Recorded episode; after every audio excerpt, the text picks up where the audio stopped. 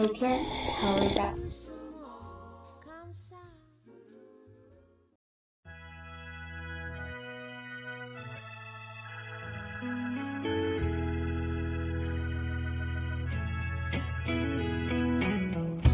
Are you going on Thanksgiving Day to those family celebrations? 欢迎来到深夜食谱，这里是荔枝 FM 三三二二二，我是你们的主播阿怪星。今天呢是感恩节，嗯、感恩节是美国人民独创的一个古老节日，也是美国人合家欢聚的节日，啊，这个是来自于百度百科，我就来给大家科普一下。不过我相信大家也都知道感恩节是怎么回事儿，啊，感感恩节就是在十一月的最后一个周四被，呃，定为感恩节。然后感恩节的假期一般就会从星期四持续到星期天，啊、其实，嗯，算长也不算很长吧，嗯，就大家可以聚在一起，啊、因为在国外的话，常常一家人是，呃，分布在每各个地方。那么感恩节就是大家从各个地方汇聚到嗯父母的家里呀，或者是嗯一个主办人员的家里吧。然后嗯他们这这个主主办人就需要做一顿大餐，大餐里边就不能缺少的呢是烤火鸡。可是我们中国人民过感恩节，其实也就是凑热闹嘛，因为感恩节的起源跟我们一点关系都没有。但是就像双十一、双十二之类的，嗯、有节日我们来蹭蹭也不是什么坏处。嗯，那今天我就来跟大家分享一款我个人认为在感恩节的餐桌上，嗯，搬出来也是很体面的一道菜吧。啊、这道菜是来自于我最近看的一本书，名字叫做《米其林餐厅最受欢迎的一百道料理》。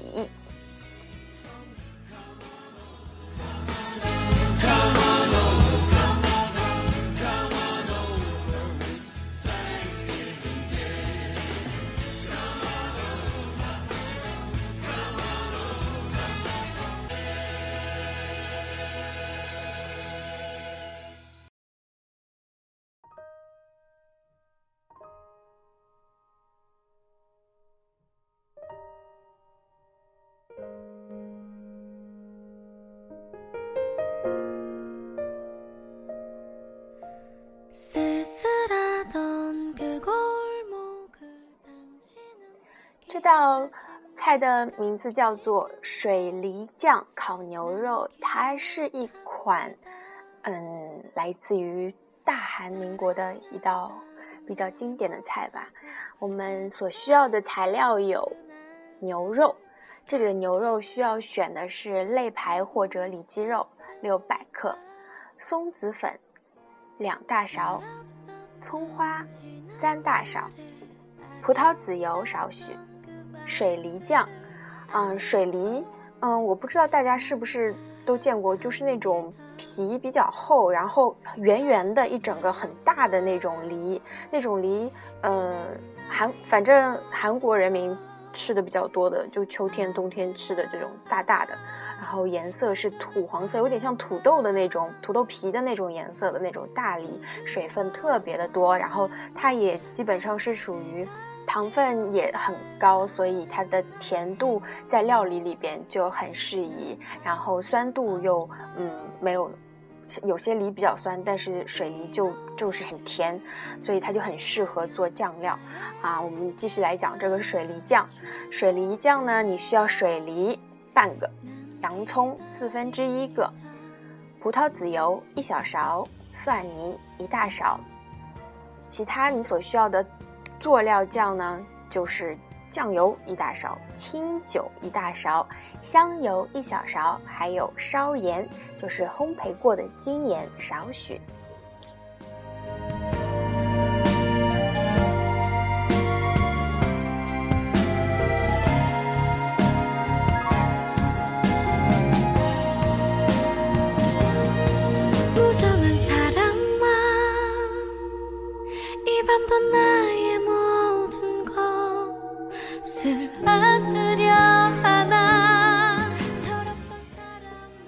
再来向大家介绍烹饪步骤：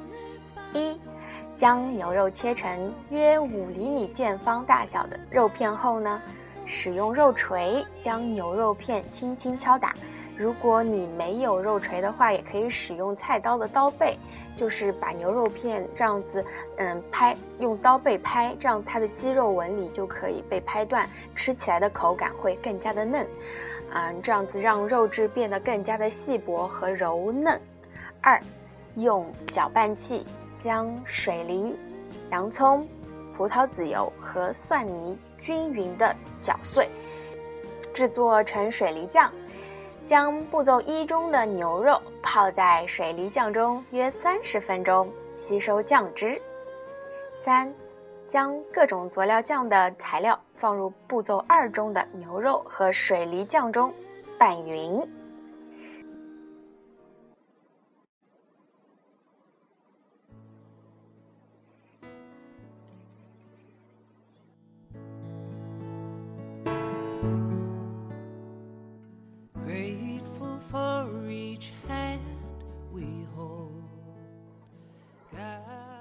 四步呢，就是烹饪的过程了。我们在锅中倒入葡萄籽油，加热至适当温度后，将步骤三中经过调味的牛肉放入锅中煎烤。最后，将煎好的牛肉摆在盘子上，撒上少许的松子粉和葱花进行装饰。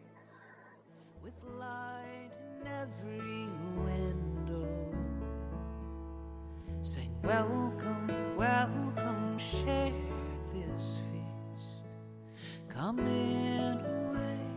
而这里所你所需要知道的小重点就是呢，嗯，为了让牛肉的肉质更加的柔嫩，所以说拍打牛肉片这个程序是必要的，不要因为偷懒而使牛肉的口感变得老了。另外呢，我们用葡萄籽油油煎烤牛肉片呢，是为了让牛肉在入口时可以更加的滑嫩。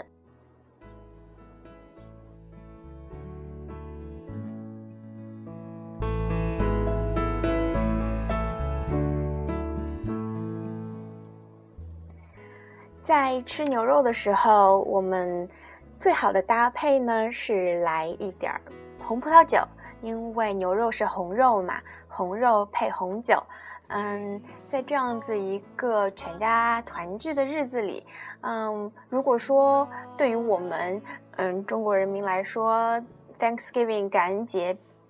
肯定是不能和我们的春节相媲美的。那么，在这样子一个节日里边，我们和自己所爱的人呐、和自己的朋友啊，进行一个小团圆、小团聚，然后和他们分享你亲手制作的美食，我想这也是一种非常好的表达感恩的方式。那么今天的节目就到这里结束了。在我们的社区平台上，每一次我都会将嗯、你所需要的食材的备料清单，嗯、上传在上面，方便如果有兴趣的话，就不妨跟着我一起来制作这一道美味的水梨酱烤牛肉吧。Happy Thanksgiving！祝大家都可以快快乐乐。